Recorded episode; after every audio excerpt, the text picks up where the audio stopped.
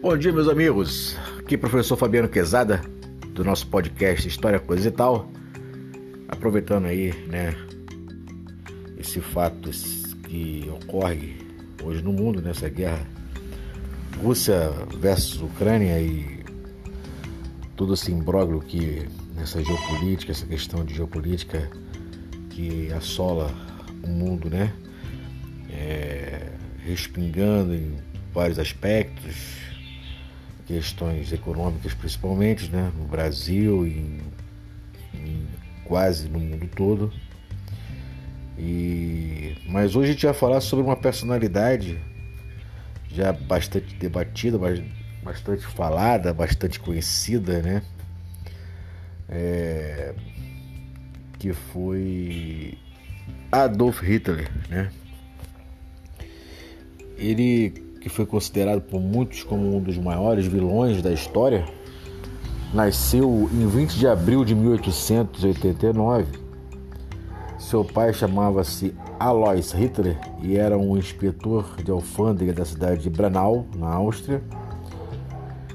Como queria se tornar artista, né, o Hitler ele candidatou-se ali em 1907 à Academia de Belas Artes de Viena. Pois é, Talvez muitos que estão ouvindo agora nesse momento não imaginaria uma situação dessas, né?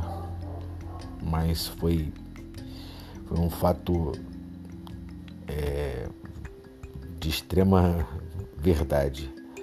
Mas não teve sorte e ali em 1908 seu pedido foi recusado.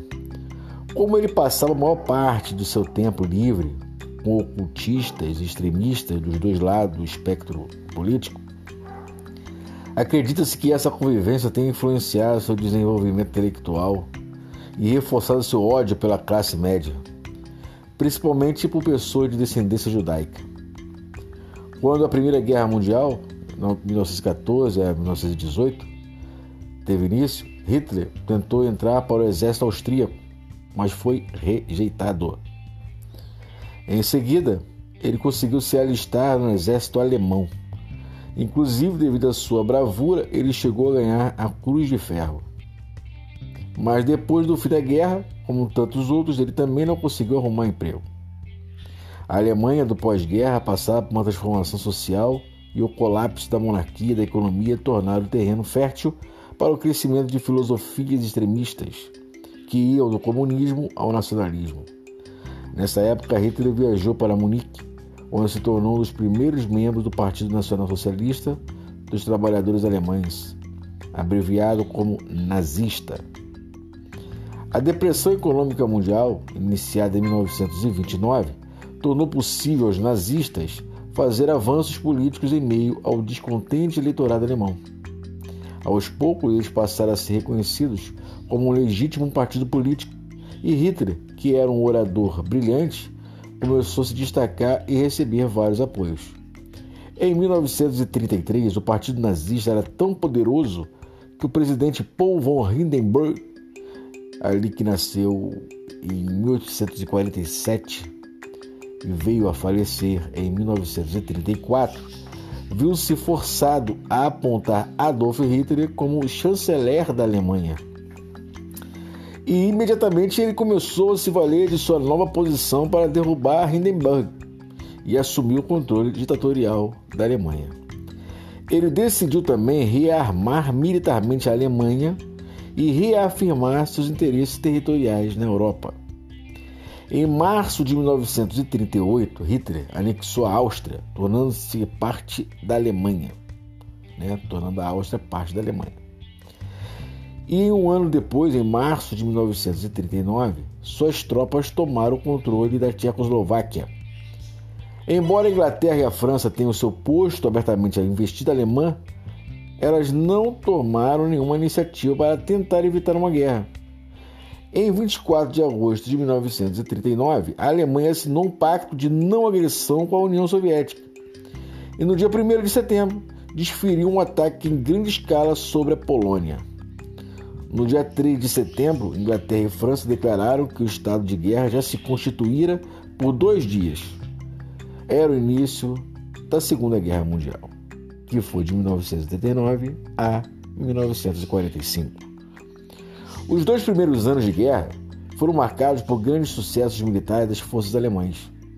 A França caiu em questão de semanas em 1940.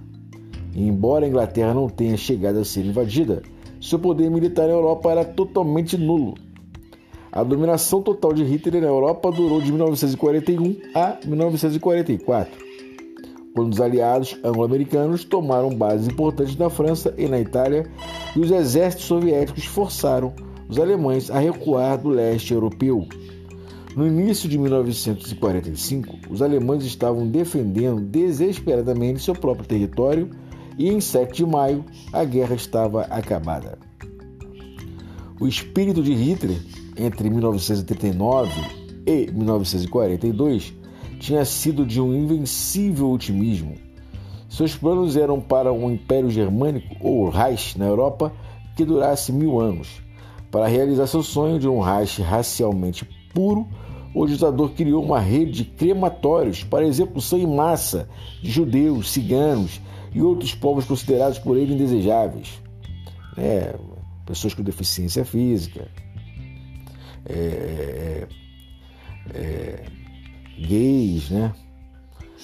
Entre 1943 e 1945, Hitler foi se tornando uma pessoa cada vez mais deprimida e irritada. Ele passou também a se envolver com crenças ocultas e acreditar que uma forma de magia negra, combinada com misteriosas armas secretas, poderia salvar a Alemanha da derrota.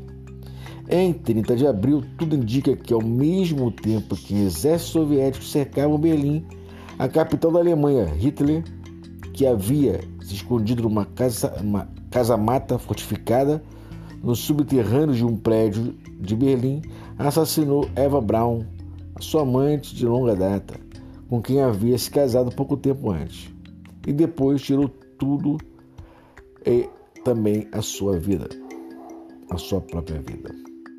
Então, gente, é isso aí. Adolf Hitler. É, marcado na história para sempre. Né? Um forte abraço para todos vocês e até a próxima.